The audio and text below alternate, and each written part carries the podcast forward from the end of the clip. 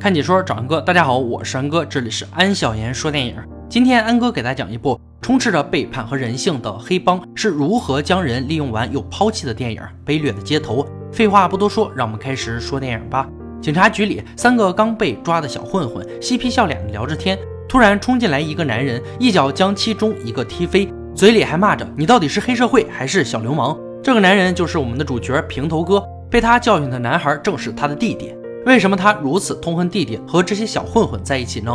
因为他的身份就是黑社会，在一个三流社团里混日子。虽然有着一帮小弟，但是老大分给他的只有很少的一点儿，除了维持日常开销，日子也过得紧巴巴的。就算这样，平头哥依旧算是一个顶天立地的男人，孝敬父母，疼爱弟弟妹妹，一个人扛起了整个家庭。他每天的工作其实很枯燥，就是用尽一切手段要一些烂账。平头哥有着自己的办法。对付不同的人，用不同的手段。比如眼前这个商会社长，他先是站在社长家门口谩骂对方，为了面子将平头哥请进门，平头哥就当自己家一样，脱光衣服住下，反正有的是时间耗呗。这样的无赖做法，还真的让他要到了这笔烂账。平头哥的老大腹黑男是一个烂赌鬼，非常吝啬，宁可把大钱输在赌桌上，也不愿意多分一点给自己的小弟。平头哥摊上这样的老大，也算倒霉。不过，腹黑男效力的黄会长却非常大度，眼光也非常独到。他一眼就看出平头哥是个人物，只是眼前时运不济而已。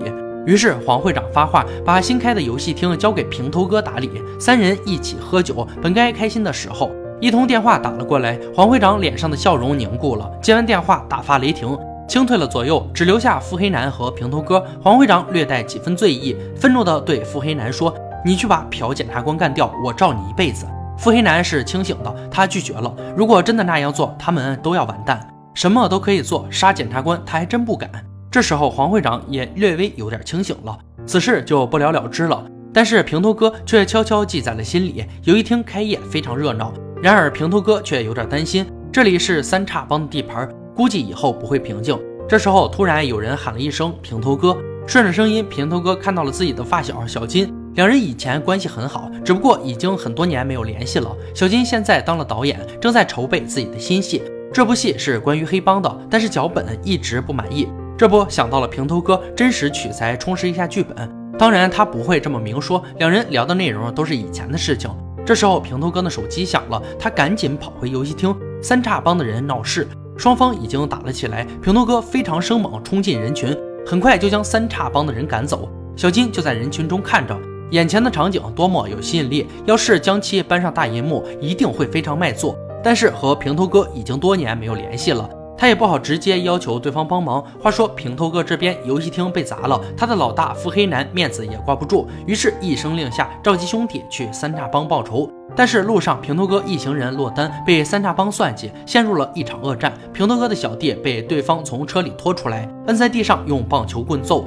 平头哥一个人面对好几个大汉的围殴，手里只有一根铁棍与之周旋。对方占据人数的绝对优势，平头哥杀红了眼，掏出了刀子。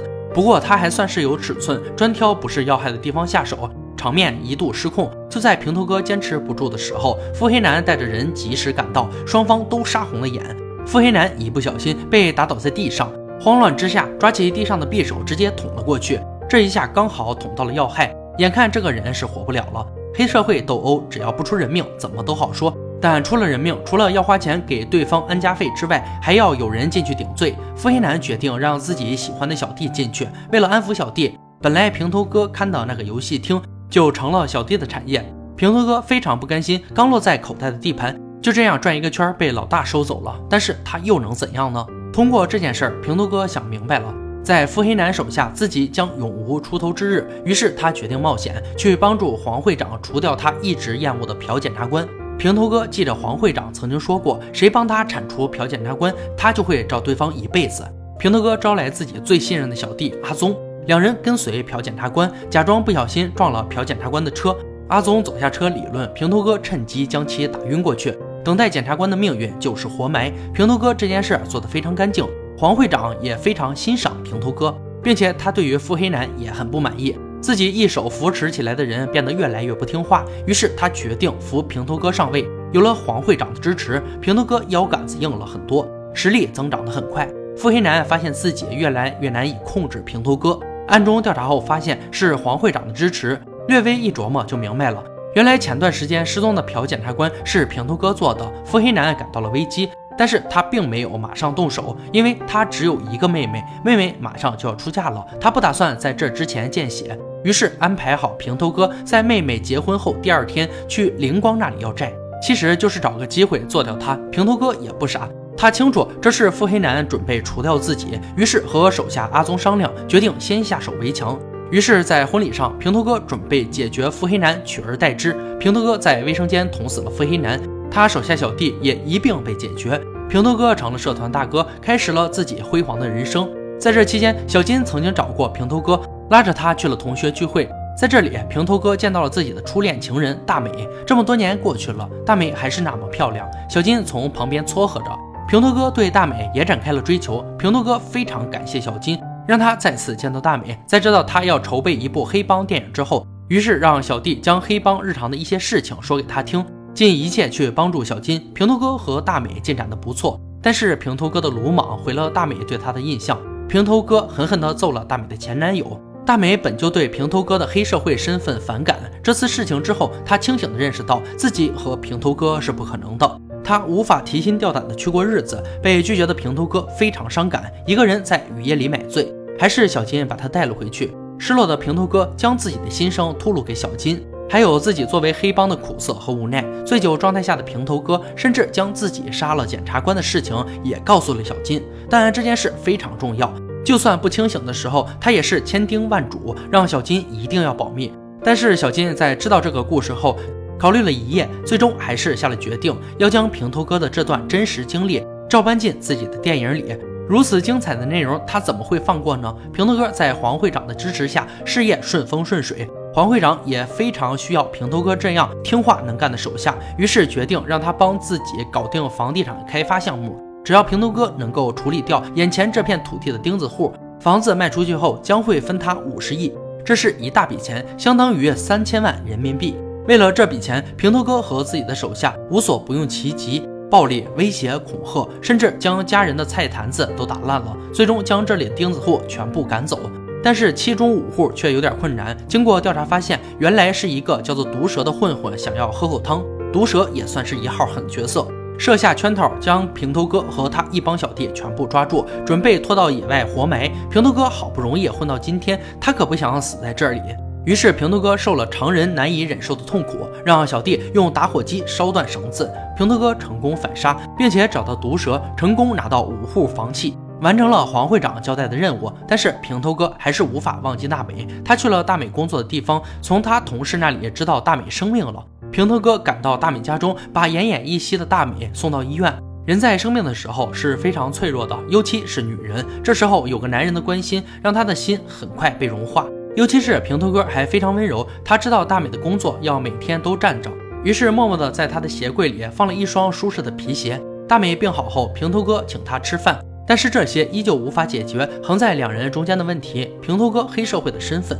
平头哥是真的喜欢大美，他也厌倦了黑社会打打杀杀、朝不保夕的生活，于是他向大美保证他会退出黑社会。大美相信平头哥，他们一定能够幸福。但不知道这一切是不是老天的捉弄。小金的电影上映了，制作精良，口碑反响良好。尤其是里面那段主角亲手杀了一个检察官的桥段，非常触动人心。但是看到这一段的黄会长和平头哥却如坐针毡，这是他们不能被外人知道的秘密。但是现在全国人都知道了，黄会长让平头哥搞定这件事，言下之意就是做掉小金。但是小金是平头哥的发小。是他非常要好的朋友，他下不去手，只是找到小金，警告他把这件事烂在肚子里，如果被别人知道了，就毁了他。小金知道会有这么一天，他告诉平头哥：“我会把这件事带进坟墓。”平头哥的小弟阿宗对老大的这种处理方法很不满意，他告诉平头哥：“如果这件事被别人知道，他们就会完蛋。现在最好的做法就是让小金彻底消失。”平头哥非常烦躁，狠狠地揍了阿宗一顿，警告他这是自己的决定。黄会长对平头哥的处理也是很不满意。不过，既然平头哥已经做了保证，那么就再相信他一次。但也警告平头哥，这样的错不要再犯。本来事情就这样结束了，但是阿宗的自作主张刺激了小金。阿宗带着小弟将小金活埋，让他体会到了死亡的恐惧。这样的本意是让小金知道畏惧，但是小金却出于对自我的保护，将真相告诉了检察官。但此时的平头哥却不知道这一切，他依旧跟往常一样去找大美。今天他要给大美一个惊喜，准备了一个礼物。但是大美还没来得及打开礼物，警察就冲了过来。平头哥知道这件事败露了，仓皇逃走。大美非常痛苦地看着平头哥消失。平头哥无法理解小金为什么要出卖自己。他现在已经全完了，只能躲藏在一间小旅馆里。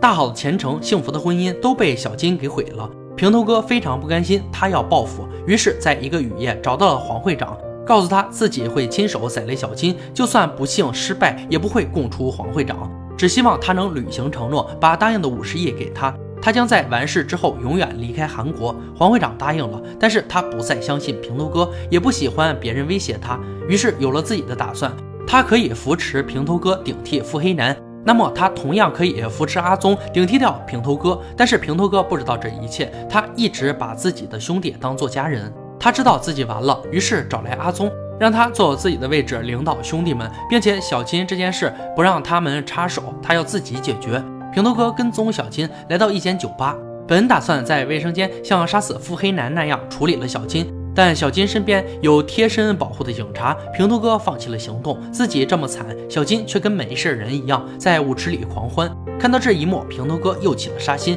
握着冰冷刀子一步步靠近，他要杀掉那个毁了自己的男人。但是小金却在发现平头哥后逃走了。平头哥告诉在外面等待的小弟，让他们封住入口。不一会儿，阿宗打来电话，告诉他小金已经被抓住。平头哥说留给自己。但是等待平头哥的却是一个埋伏，几个大汉拿着棍棒、刀子围攻平头哥。平头哥身负重伤，全身上下都是血，奄奄一息。求生的本能让他不顾一切的逃跑。这时候自己的小弟来了，他们搀扶起平头哥，但突然冰冷的匕首刺进了平头哥的身体。阿宗就站在平头哥的对面，静静的看着。阿宗给小弟打了电话，让他们留下小金的性命，因为这件事已经完结了。用平头哥的死。平头哥的家人以为他跑路了，因为母亲的葬礼，平头哥都没有参加，只有弟弟妹妹们。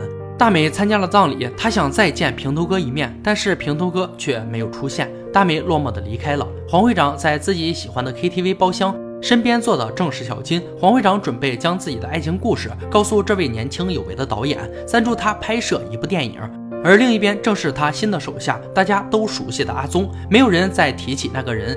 他们都无比熟悉的平头哥，故事到这里也就结束了。这部卑劣的街头拍出了黑帮精神的精髓。黑社会其实就是两面人，义字当先是他们，背叛最快的也是他们。生活在那样的利益漩涡之中，生存成了他们的本能。爱情、友情这些平凡的东西，对于他们是奢侈的，也是致命的。这虽然是黑社会片，但不固守于黑社会的局限性，而是对在我们人类内心里潜伏的欲望进行揭露。展示了欲望是如何摧毁一个人的一生，不论成功还是失败，欲望始终是一条贯穿于影片中登场人物的心理。结果背叛与被背叛，并走向失败与成功之路。影片的结尾非常真实，没有上演小弟为了老大万死不辞的虚假友情，有的只是考虑如何利用已经没有价值的老大。他的死除了能够换取地位之外，还能够让整件事情结束。因此，阿宗在杀了平头哥之后，并没有为难小金，因为他是一个聪明人，知道小金是一个比自己更加无耻的人。如果他心中有着情义，压根儿就不会将杀死检察官那段写进电影里。如果他心中还有正义，那么他一定早就举报了平头哥。他之所以在自己威胁后举报，那是因为他是一个可怜卑劣的人。弱小的人保护自己的方法。永远都是最为自私的，就是让别人为自己去死。好了，今天解说就到这里吧。喜欢恩哥解说，别忘了关注我哦。看你说找恩哥，我是恩哥，欢迎大家订阅我的频道，每天都有精彩视频解说更新。我们下期再见。